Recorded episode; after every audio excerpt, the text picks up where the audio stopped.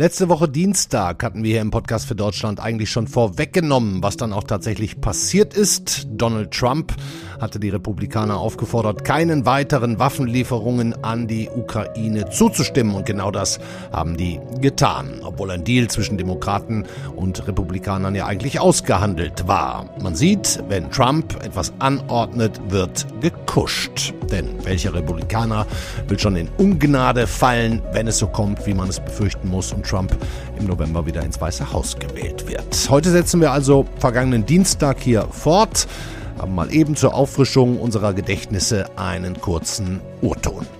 Ja, das sehen wir jetzt ja schon. Ne? Die Ukrainer müssen sich zurückziehen, weil sie äh, durch die Hintertür auf, äh, auf Munitionsdiät gesetzt worden sind. Alles das lange vorausgesehen, dass das passieren würde. Ähm, und jetzt tritt es tatsächlich ein und äh, dann ist es eben so, wenn du keine Munition mehr hast, äh, dann musst du dich zurückziehen. Das heißt, die Ukrainer werden jetzt Gelände aufgeben, das sie schon zurückerobert hatten. Der Sicherheitsexperte Christian Mölling war das. Europa ist also inzwischen mehr oder weniger auf sich allein gestellt, was die Ukraine-Hilfen angeht. Darüber reden wir heute im zweiten Teil der Sendung. Zunächst starten wir mit einer weiteren Konsequenz bzw. Drohung aus Amerika, was die Zukunft der NATO angeht und reden dann mit der ehemaligen Chefstrategin der NATO, Stefanie Babst. Wird spannend, kann ich Ihnen jetzt schon sagen. Herzlich willkommen beim FAZ-Podcast für Deutschland. Wir haben Montag, den 12. Februar. Danke für die Mitarbeit. Anne Hartmann. Ich bin Andreas Krobock. Schön, dass Sie dabei sind. One of the presidents of a big country stood up and said, Well, sir, uh, if we don't pay and we're attacked by Russia, will you protect us? I said, You didn't pay? You're delinquent? He said, Yes, let's say that happened. No, I would not protect you. In fact, I would encourage them to do whatever the hell they want. You got to pay. You got to pay your bills. Ja, Donald Trump bei einer Wahlkampfveranstaltung am Wochenende in South Carolina. Die USA würden unter ihm als neuem alten Präsidenten also keinem Land helfen, das seinen finanziellen Verpflichtungen innerhalb der NATO nicht nachkommt. Stichwort 2 Prozent. 2 Prozent des Bruttoinlandsproduktes müssen ja in die Verteidigung fließen. Eine harsche Drohung. Europäische Politiker überschlagen sich in ihrer Entrüstung, aber wir versuchen jetzt mal das Ganze so nüchtern und analytisch wie möglich zu besprechen. Und dafür haben wir niemand Geringeren als die seinerzeit höchstrangige deutsche NATO-Mitarbeiterin Stefanie Babst eingeladen. Man dürfte sie wohl mit Fug und Recht als ehemalige Chefstrategin der NATO bezeichnen. Heute ist sie Buchautorin, politische Beraterin und Mitglied im Präsidium der Deutschen Gesellschaft für Auswärtige Politik, kurz DGAP. So, genug der Vorrede. Freue mich sehr. Hallo Stefanie Babst. Ich freue mich auch. Seien Sie gegrüßt, hallo Herr Krobock. Wie ordnen Sie denn diese Drohung von Trump ein? Also ich würde mich jetzt nicht der allgemein empörten Hysterie anschließen wollen, auch weil ich glaube, dass sie äh, zu wenig führt. Äh, wir haben hier einen Präsidentschaftskandidaten namens Trump, der, wie wir alle wissen, großes Vergnügen daran findet, provozierend den Disruptor zu spielen. Das hat er einmal mehr getan. Er mhm. hat sich da nicht wirklich neu gezeigt, sondern das, was er da von sich gegeben hat, hat er ja auch während seiner ersten Präsidentschaft schon immer mal wieder gegenüber der NATO angedeutet. Ja. Ähm, ist natürlich nicht, nicht schön und nicht gut, aber ich würde dem jetzt auch nicht äh, übergebührend Bedeutung beimessen. Aha. Ich meine, äh, es gibt ja nicht wenige, darunter auch der ehemalige deutsche Außenminister Sigmar Gabriel, heute Morgen im Deutschlandradio, äh, die sagen, naja, das ist nicht nur eine Drohung, möglicherweise auch eine wiederkehrende, weil er hat es ja tatsächlich häufiger schon so gesagt, sondern es ist noch mehr. Es ist zu dieser Zeit geradezu eine Einladung an Putin, eben auch nicht davor zurückzuschrecken, NATO-Mitgliedstaaten anzugreifen. Wie sehen Sie das? Wie wir uns am Ende gegenüber Herrn Putin verhalten, hm. ähm, gegen seine Aggression bereit sind, wirklich anzutreten, hängt am Ende des Tages nicht von Herrn Trump im Wahlkampf ab, sondern von uns selbst, hm. von unserer eigenen politischen Haltung, von unserer Bereitschaft, ähm, die, die Ukraine wirklich mitzuverteidigen, nicht nur darüber zu reden und Herrn Putin wirklich auch mit seinem aggressiven Terrorregime zurückzudrängen. Und darüber reden wir seit zwei Jahren. Das wäre jetzt meine Kritik, dass ja. wir da halt immer noch zu wenig tun. Ähm, und Herrn Trump würde ich ganz einfach sagen, äh, also wenn er mir zuhören würde, äh, vielleicht möge er sich daran erinnern, dass die NATO ähm, nur ein einziges Mal in ihrer gesamten mittlerweile 75-jährigen Geschichte den Artikel 5, äh, also die Beistandspflicht aktiviert hat, und zwar für sein Land, ja. für die USA. Ähm, und die Europäer haben dann konsequenterweise 20 Jahre lang mit den USA am Hindukusch verbracht. Ja. Also wenn er gerne anfangen möchte, etwas aufzurechnen, dann können wir das gerne tun. Okay. So, äh, dann würden wir auch mal dagegen rechnen, was wir als Europäer eigentlich zugunsten der amerikanischen Interessen am Hindukusch bezahlt haben, wie viele Menschen auch dort ihr Leben verloren haben. Aber das bringt uns ja nicht weiter. Das Thema ist ja letztendlich, ob wir in Europa wirklich bereit sind, für unsere Sicherheit Eigenverantwortung äh, zu übernehmen. Und diesen Schuss sollten wir eigentlich schon vor langer Zeit gehört haben. Herr Trump hat uns jetzt nur noch einmal unwirsch daran erinnert. Ja. Ist vielleicht trotzdem nochmal ein guter Moment, um einfach zu schauen, welche der mit diesem, äh, mit dem neuen Mitglied Schweden, sind es jetzt glaube ich 32 NATO-Mitgliedsländer, ähm, einfach mal zu gucken, Frau Babst, wer denn davon diese 2%-Hürde eigentlich erreicht und damit äh, äh, nach Trump Stichwort Pay Your Bill beschützenwert ist und wer nicht. Ne? So, und äh, äh eine Kuh kriegen wir ja alleine damit schon mal relativ schnell vom Eis. Und zwar die eigentlich meist äh, gemalte Kuh der letzten Tage und Wochen. Die baltischen Staaten, die ja eigentlich zu immer zuerst als neue Ziele Russlands äh, genannt werden, die gehören nämlich nicht dazu, weil die erreichen ja die 2%-Hürde, ne? sondern sogar Richtig, easy. Ja. Ja, also wenn wir auf ähm, die Verteidigungsfinanzbereitschaft ähm, der Bündnispartner schauen, dann ist das ja ein Trend, der sich in den letzten Jahren immer mal wieder auch äh, dargestellt hat, also Polen, äh, die skandinavischen Staaten, äh, Norwegen, ähm, die baltischen Republiken, also selbst ähm, auch äh, Frontstaaten, wenn man so will, wie Rumänien oder auch die Tschechische Republik. Das sind alle Staaten, die in den letzten Jahren mhm. sukzessive ihr Verteidigungsbudget erhöht haben. Und die Staaten, die es nur sehr, sehr widerwillig in Minimausschritten getan haben, äh, sind auch bekannt bei der NATO, weil auch sie, dazu gehört Deutschland, Deutschland, nicht nur, aber eben auch Frankreich oder, oder Spanien oder Portugal. Aber es geht ja nicht nur um diese zwei Prozent. Ähm, wir haben uns ja in Vilnius auf dem letzten NATO-Gipfel geeinigt, dass wir das als Baseline betrachten wollen. Mhm. Eigentlich sollten wirklich alle Europäer im Bündnis verstanden haben, dass wir angesichts dieser fundamentalen Herausforderungen, die dieses aggressive Regime in Russland an uns richtet, wirklich turbomäßig das drei- und vier- und fünffache an Energie aufbringen müssten, um unsere Verteidigungsbereitschaft zu erhöhen. Mhm. Auch das ist in der Substanz nichts Neues, überhaupt gar nichts. Mhm. Aber es wird natürlich etwas sein, ein Punkt, den jeder neu gewählte amerikanische Präsident im nächsten Frühjahr an die NATO herantragen wird. Ob er nun Trump heißt oder ob er nochmal Biden heißt oder ob doch noch irgendeine dritte Figur um die Ecke kommt, von der wir noch nicht wissen. Mhm. Aber das Thema Burden Sharing wird immer ein wirklich wichtiges Thema sein. Und da ist es einfach an den Europäern, nicht nur darüber zu reden und jetzt ganz empört zu sein oder gar ängstlich zu sein, sondern zu tun, zu machen, zu deliveren. Do mhm. it. Just do it. Ich meine, Sie waren glaube 22 Jahre bei der NATO und haben da gearbeitet. Äh, und ich würde jetzt fast darauf wetten, dass da schon mehrere äh, Kollegen von Ihnen waren, die Sie auch mal persönlich gefragt haben. Äh, nur sagen Sie mal, liebe Stefanie Babst, wieso ist denn Deutschland nie bereit gewesen, diese zwei Prozent auch nur annähernd zu erreichen? Ne? Wenn mich nicht alles täuscht und ich schaue mir die Statistiken an, haben wir in den letzten 20 Jahren mal ein Prozent, mal 1,2 Prozent, mal 0,8 Prozent, mal 1,4 Prozent unseres Bruttoinlandsprodukts ausgegeben. Was haben Sie denen denn immer gesagt, warum Deutschland das nicht tut? Also ich konnte ja nie offiziell für Deutschland sprechen. Ich nee, gehörte ja. ja. nicht sozusagen zu dem offiziellen deutschen Team. Und ich sage Gott sei Dank, denn das wäre mir peinlich gewesen, immer wieder diese gleiche Frage mit eher wenig überzeugenden Antworten dann begleiten zu müssen. Aber natürlich liegen die Antworten in der politischen Priorisierung vorangegangener Regierung, also der Merkel-Regentschaft, aber natürlich auch während der Großen Koalition gab es eine Reihe von Verteidigungsministern, gab es eine Reihe von Ministern, äh, gibt es heute auch jemand, der beispielsweise heute unser Bundespräsident ist, also Herr Steinmeier. Ja. Das waren alles Menschen, die ich in den vergangenen sieben, acht, neun, zehn Jahren in NATO-Gremien gehört habe, die gesagt haben, Deutschland wird das und das tun, aber sich zu Hause umgedreht haben, um dann doch andere Prioritäten zu setzen und die Bundeswehr dann auch letztendlich immer weiter runterzukürzen und zu diesem Punkt zu führen, an dem wir jetzt letztendlich leider sind,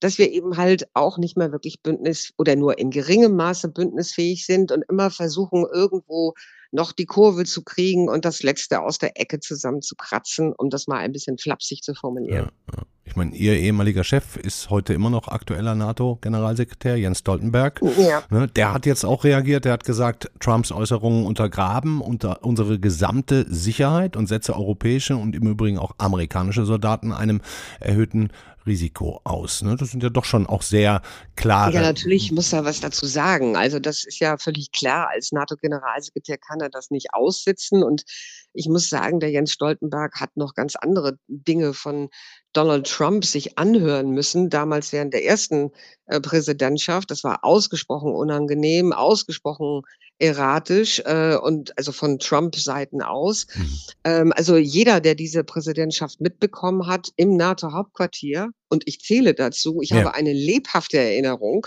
äh, an das Chaos und, ja. und was das bedeutete.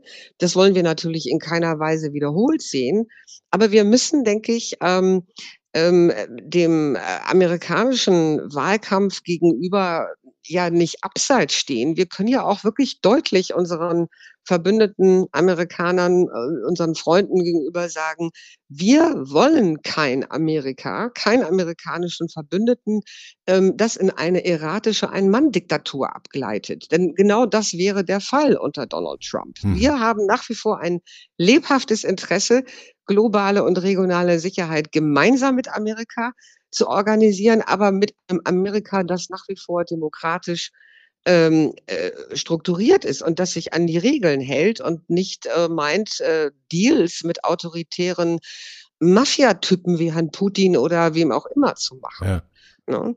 Und ähm, diese Botschaft, die würde ich mir wünschen, sollten wir als Europäer auch selbstbewusst rüberbringen.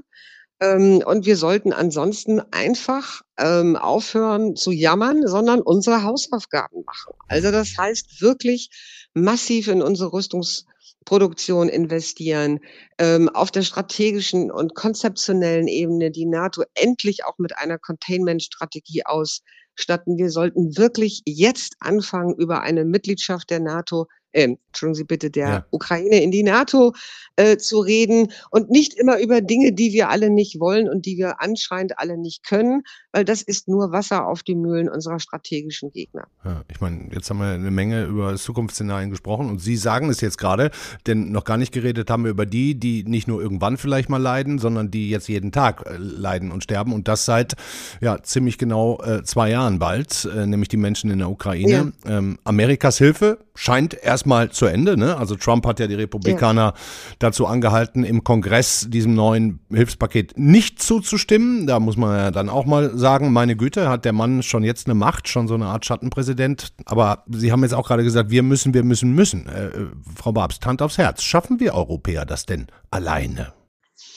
Also wenn wir uns permanent äh, mit der Frage beschäftigen, was wir alles nicht können, was wir alles nicht wollen, wenn wir unsere öffentlichen Debatten äh, primär darauf fokussieren, immer nur über unsere Defizite zu reden, dann muss natürlich jemand in der Ukraine oder auch noch weiter weg in der im Kreml äh, auf die Idee kommen, dass wir wirklich weder resilient sind noch äh, ähm, die Balls haben, also wirklich ja. den, den Willen haben, uns dann gegen einen, einen solchen äh, Angriff äh, auf breiter Front zu wehren. Und ich, ich sag's nochmal, wir sollten den Mut haben, uns auch wirklich zu positionieren, sowohl strategisch als auch eben äh, mit Blick auf die Ukraine. Wir sollten einfach die Dinge jetzt machen und zwar richtig angehen. Und dazu gehört auch in meinen Augen ein deutscher Bundeskanzler oder eine deutsche Regierungsmannschaft, die sagt, das machen wir jetzt und zwar volle Kanne. Ja, aber, aber was genau? Ich meine, wir haben es letzte Woche hier in der Sendung gehört und wir lesen es eigentlich jeden Tag. Den Ukrainern geht peu à peu die Munition aus. Sie müssen sich zurückziehen aus teilweise schon äh, selbst zurückeroberten Gebieten, müssen den Russen die Initiative überlassen, haben nur noch ein Fünftel, ein Sechstel äh, täglich an Schuss von dem, was sie vielleicht vor einem halben Jahr noch hatten. Ne? Haben wir nicht den Moment vielleicht schon verpasst, ausreichend neue Munition, das scheint ja das Hauptproblem zu sein, in der Rüstungsindustrie in Auftrag zu geben oder ginge das mit dem, was Sie gerade Mut nennen äh, und was ich jetzt mal eine enorme Kraftanstrengung mit mhm. neuer Verschuldung vielleicht auch, ne? Weil es würde ja bedeuten, eventuell kostet uns das auch die gerade eben beschlossene Nichtreißen der Schuldengrenze zum Beispiel. Ne? Wer soll das zum denn Beispiel. machen? Wer soll das machen? Ja, zum Beispiel. Also ich meine, Deutschland wäre ja nun nicht der einzige Lieferant und es geht, um es nochmal auf den Punkt zu bringen, sicherlich nicht nur um Munition, es geht über es geht um, um viele Fähigkeiten, militärische Fähigkeiten, äh, die die Ukrainer brauchen. Ähm, wenn man jetzt erstmal, sag ich mal, ein Signal senden würde oder wollte, dann würde ich beispielsweise im Kanzleramt endlich, endlich die Taurus-Marschflugkörper mal freigeben. Damit könnten in bestimmten Frontabschnitten zu bestimmten operativen Zielen schon kleine, denke ich mal, Erfolge damit erzielt werden. Aber wenn es um die großen Lieferengpässe geht, beispielsweise bei 155 Millimeter ja. äh, Produktion. Es gibt auch andere Staaten auf dieser Welt, die das produzieren. Da müssen wir das eben von denen einkaufen. Oder wir müssen im Europäischen Verbund innerhalb der NATO schauen, wie wir beispielsweise unsere leider immer noch höchst fragmentierte Rüstungsproduktion, Struktur ähm, schnell auf oder schneller zumindestens auf neue äh, gemeinsame Initiativen ummünzen könnte.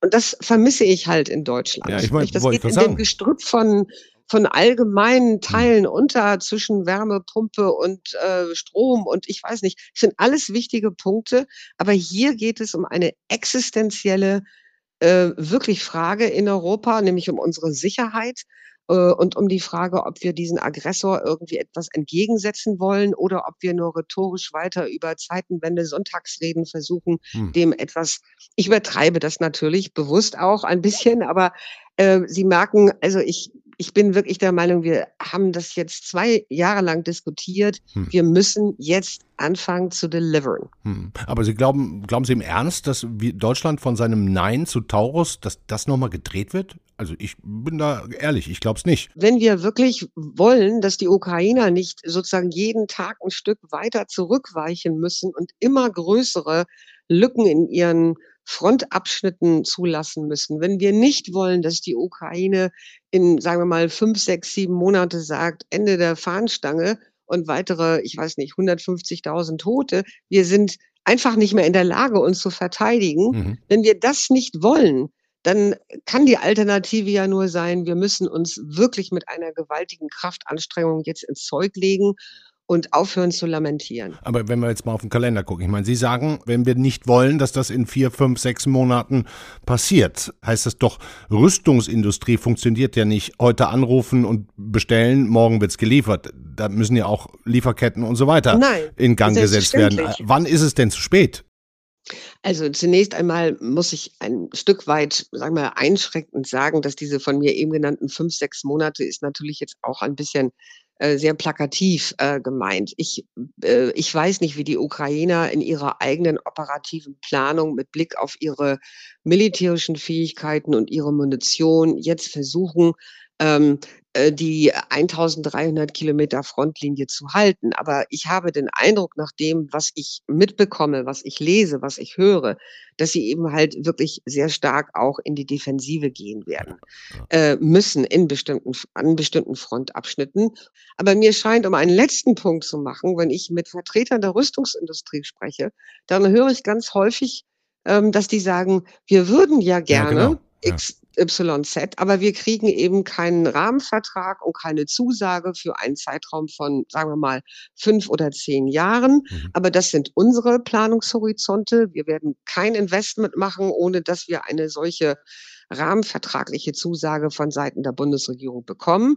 Und das erscheint mir dann immer so wie Huhn und Ei. Ne? Also die, die, die, äh, manche Politiker sagen, die Rüstungsindustrie ist so langsam und die Rüstungsindustrievertreter sagen, aber die geben uns keine, ähm, keine rechtliche Verträge, also keine Garantien also quasi. Keine, ne? keine ja. Garantien quasi.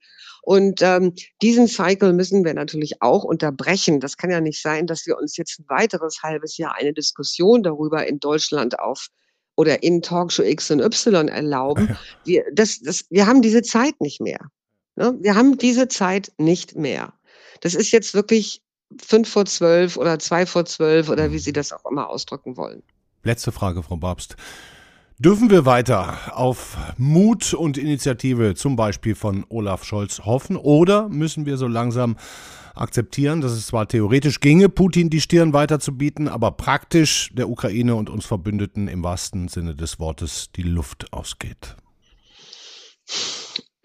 Sie kennen mich ja wahrscheinlich als durchaus eine, eine, eine relativ laute äh, und stringente Kritikerin auch der Haltung der Bundesregierung, wobei ich natürlich durchaus sehe, dass sich da Dinge auch in den letzten zwei Jahren bewegt haben. Die leugne ich ja nicht. Ähm, aber ich vermisse von Seiten des ähm, Bundeskanzleramtes und vor allen Dingen von großen Seiten auch der Abgeordneten des Bundestages. Wie viele Abgeordnete haben wir? 700 und irgendwas? Um die 700. Wo, wo sind die? Wo sind die mit ihren Stimmen? Wo sind die? Wo sind die in der öffentlichen Debatte? Also das meine ich auch mit Aussitzen, mit wenig überzeugender Political Performance, um das mal so zu sagen. Mhm. Und das sehen natürlich nicht nur ich, das sehen vor allen Dingen auch unsere anderen Verbündeten. Mhm. Und davon, dass sie alle ansonsten diplomatisch nett sind und niemand an Scholz sagen wird, auch nicht jetzt in, in München auf der Sicherheitskonferenz, was Deutschland alles nicht macht. Aber natürlich gibt es eine Debatte in vielen Hauptstädten darum. Mhm. Natürlich. Mhm. Wir müssen wegkommen von wir, wir, wir beschreiben die Sachen, analysieren sie, haben dann eigentlich Angst vor unserer eigenen Courage und zählen dann fünf oder sieben Punkte auf, warum wir bestimmte Dinge alle nicht können. Mhm. So, das ist keine Politik. So, und deswegen denke ich, ist politische Führung gefragt. Glauben und Sie denn noch dran? Ja, sonst würde ich mir nicht jeden Tag also den Mund fusselig reden. Und äh, ja, natürlich ja, habe ich die Hoffnung, dass man da äh, Dinge auch noch nachhaltig verändern kann. Manchmal brauchen sie halt ein bisschen mehr Zeit. Einige sind schneller, einige sind weniger schnell. Aber müsste schnell gehen jetzt, ne? Es müsste jetzt wirklich äh, schnell gehen und auch nochmal mit Blick auf die US-Wahlen. Also, dass ein Trump seine Make äh, America Great Maschinerie anwerfen würde, dass er bereits im letzten Sommer angefangen hat, sie anzuwerfen so. Das kann doch keinem Beobachter auch nicht in Berlin entgangen sein. Da kann man sich doch jetzt nicht hinstellen und völlig empört, entrüstet und geschockt da stehen und sagen, oh mein Gott, was hat dieser Mann jetzt gesagt? Ja, ja. Das sagt ihr doch seit Monaten. Wir wissen doch, also was da auf uns zukommt. Und Macron hat es auch verstanden, wenn, wenn mir nie alles ja. täuscht, ne? So, also müssen wir doch wirklich schon wirklich viel Zeit, viel früher auch uns daran gemacht haben, uns an einen haben Plan B zu machen. Haben wir nicht, Frau Babst. So, ja, haben wir nicht. Ja, gut, haben wir nicht. haben wir nicht. Es müsste jetzt einfach was passieren, ne? Und deswegen war, war das meine äh, Abschluss. Und wir haben wieder noch ein bisschen länger drüber diskutiert. Ja. Äh, aber ich höre bei Ihnen raus, Sie, Sie wollen sozusagen nicht aufgeben, aber ähm, äh, es bedürfte schon äh, einer gewissen ähm, ja, Charakterveränderung in Berlin, um jetzt schnell zu handeln. Ja, ich bin, ich bin nach wie vor natürlich zuversichtlich und ich will es auch nach wie vor Sie sein. sein ja. Ich will es sein, weil ich eben ich, ich persönlich bin nicht bereit, unter dem Diktat eines äh, äh, Mafia-ähnlichen kleptokratischen ähm, Menschen im Kreml zu leben. Ich nicht. Also bin ich, nein, bin ich persönlich nicht. Und ich finde, wir sollten es kollektiv alle nicht. Also sollten wir unsere Resilienz und unsere Widerstandskraft wirklich nüchtern bündeln und überlegen, was können wir smarterweise jetzt tun, um uns von dem nicht äh, über den Tisch ziehen zu lassen. Und das ist die Aufgabe von Politik heute. Wir werden die weiterhin fragen. Ich danke Ihnen sehr. Vielen lieben Dank, Stefanie Babst. Aber doch gerne. Zum Schluss gehen wir nochmal weg von allen theoretischen Debatten um die Unschlüssigkeit europäischer Politiker, weg von dem ängstlichen Erstaunen, wie es denn sein kann, von Donald Trump wie Schulkinder vorgeführt zu werden und dann noch nicht mal mit einer starken Reaktion reagieren zu können, weil man einfach, was heißt Mann, weil wir in Deutschland, in Europa uns seit 75 Jahren auf Amerikas Schutz verlassen. So, und jetzt sind wir möglicherweise bald verlassen. Nicht erst bald, sondern schon jetzt ziemlich verlassen dürften sich die Menschen in der Ukraine fühlen. Im Süden sind fast wieder 30.000 Haushalte seit heute Nacht ohne Strom nach russischen Drohnenangriffen. Und das ist nur ein Beispiel. Im Südosten wird die ukrainische Armee Stück für Stück zurückgedrängt. Einer, der für die FAZ wahrscheinlich mit am häufigsten der Ukraine war, ist unser Politikredakteur Konrad Schuller, mit dem ich jetzt hoffentlich verbunden bin. Hallo, Herr Schuller. Hallo, Herr Krobock. grüße Sie. Ja, was sagen Ihnen denn Ihre vielen Kontakte in der Ukraine gerade? Wie ist die Stimmungslage? Die Stimmungslage ist ähm, erstmal nicht so, dass das Land jetzt gleich aus Depression untergeht. Schon mal gut. Ja. Es ist ernst. Es ist ernst. Die Leute, die Leute wissen, dass es spitz auf Knopf steht. Mhm. Aber wenn man ähm, militärische Einheiten besucht, wie ich jetzt vor ein paar Wochen in, im, im Donbass, lebt, erlebt man nicht eine Truppe, die aus Verzweiflung in heller Auflösung begriffen ist, okay. sondern es sind Leute mit gut in Schuss Uniformen, mit gut in Schuss gehaltenen Waffen, ja. deren Unterkünfte in Ordnung sind, also nicht Zeichen von Chaos und Vernachlässigung haben, die aber klar sagen, wir sind an einem Punkt, wo unsere emotionale und körperliche Leistungsfähigkeit an ihre Grenze kommt. Wir schlafen schlecht. Mhm. Äh, wir haben verschiedene Grade von posttraumatischen Depressionssymptomen. Manche merken, dass zum Beispiel sie den Stress viel schlechter ertragen als noch am Anfang des Krieges, wenn jemand ums Leben kommt. Also die Armee ist nicht in Auflösung begriffen, aber sie ist unter großem Druck und das Land ist unter großem Druck. Es spricht keiner von Aufgeben, aber viele sprechen davon, dass es noch, noch nie so schwer gewesen ist in diesem Krieg. Wie in diesen Tagen, ja. Ich meine, Herr Schuller, Sie haben gestern die Seite 1 in der Sonntagszeitung geschrieben, haben detailliert ausgeführt und zusammengetragen, recherchiert, wie die Munitionsversorgung gerade, ja, man muss sagen, zu Ende geht. Ne? Sie sind da auch an Daten und Analysen gekommen, die besagen, allein für eine minimale Verteidigung brauche die Ukraine 5000 Standardgeschosse pro Tag. Herr Schuller, warum 5000 und wie viele haben Sie gerade? Es gibt da unterschiedliche Schätzungen. Die Zahlen beruhen auf Schätzungen des ukrainischen Verteidigungsministeriums. Das sagt sogar noch mehr, 7.000 bis 8.000 pro Tag. Ah, okay. Und die beiden Militärexperten, mit denen ich gesprochen habe, auf deren Arbeit äh, auch mein Artikel beruhte, äh, Gustav Gressel und Markus Welsch, nach deren Schätzung und Rechnungen ist das Minimum praktisch für eine Minimalverteidigung, ja. die also nicht heißt, man hat irgendwelche Erfolge an der Front, aber man hält sie immerhin, ja. äh, liegt es bei 5000. Das ist deren Schätzung und die, äh, die liegt noch unterhalb von dem, was das ukrainische Verteidigungsministerium und an, zum Beispiel das estnische, von dem es noch Zahlen gibt, selber angeben. Wenn man auf 5000 kommt, das sind 1,8 Millionen Schuss pro Jahr. Aha. Das, das ist dann etwa das Minimum. Ja. Und wie viel haben die gerade? Wie, viel, wie, wie, wie ist die Diskrepanz aktuell? Also die Europäische Union hat angekündigt, dass sie insgesamt der Ukraine in diesem Jahr von den eine Million versprochenen Granaten, im letzten Jahr hatte sie eine Million versprochen, ja. davon sind, ist ein Teil schon im letzten Jahr geliefert worden. Also in diesem Jahr wird die äh, Europäische Union den Restbetrag von etwa 820.000 Granaten ihren Versprechungen nachliefern. Ob das dann auch so kommt, werden wir sehen.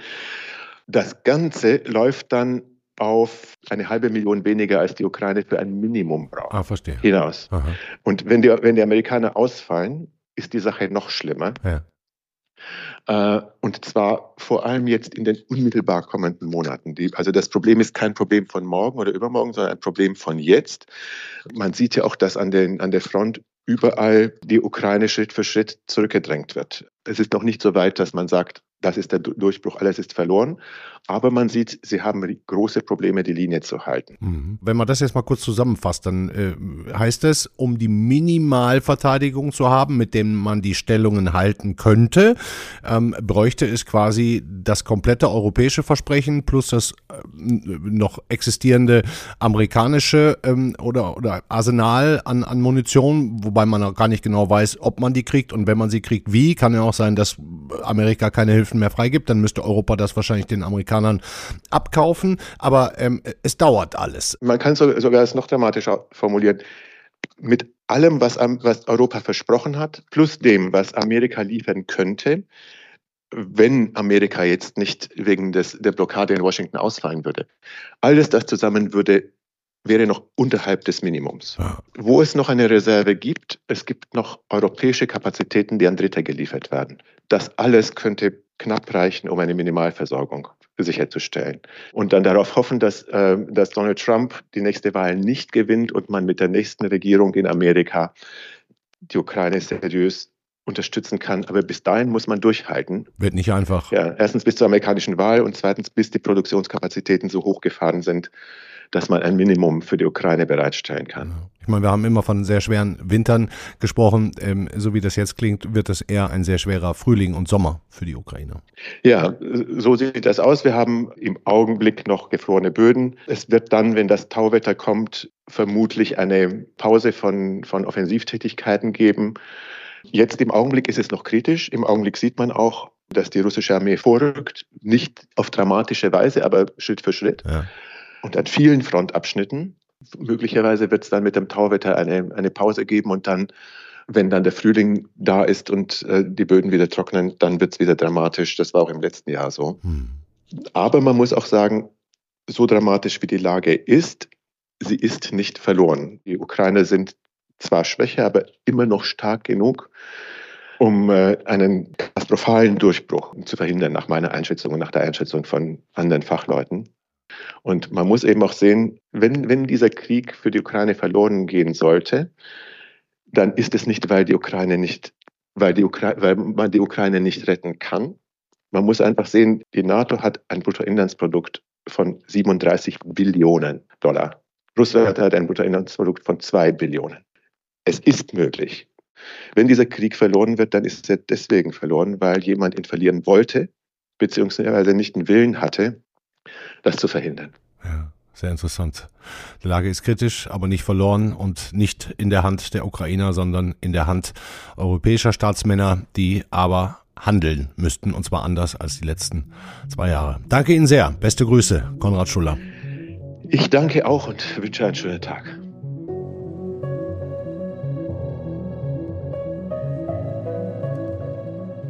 Man könnte fast meinen, der Kanzler hat uns erhört, beziehungsweise unsere Gesprächspartner heute, denn heute war er bei der Eröffnung eines neuen Rheinmetallwerks im niedersächsischen Unterlüß. Dort sollen demnächst unter anderem jährlich 200.000 Schuss Artilleriemunition hergestellt werden. Eine starke Verteidigung braucht aber eben auch eine solide industrielle Grundlage.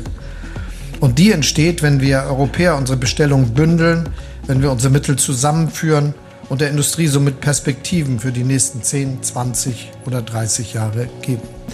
So, das war's für heute. Ein paar Links finden Sie wie immer in den Show Notes. Danke auch an Sie wieder für viele Hörermails. Die verschieben wir heute aus Zeitgründen. Wir lassen es aber auf keinen Fall unter den Teppich fallen. Kommt also noch.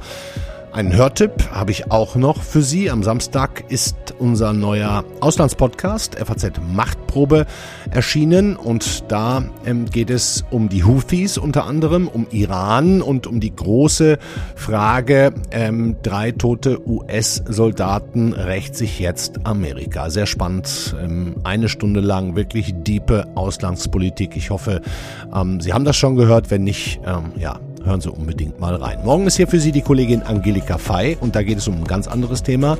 Bin ich aber auch aus äh, ja, ehemals persönlichen Gründen sehr gespannt drauf. Es geht um neue Krebstherapien, neue Möglichkeiten, dieses größte gesundheitliche Schreckgespenst der Menschheit zu bannen. So, das war's für heute. Machen Sie es gut, schönen Abend, ciao.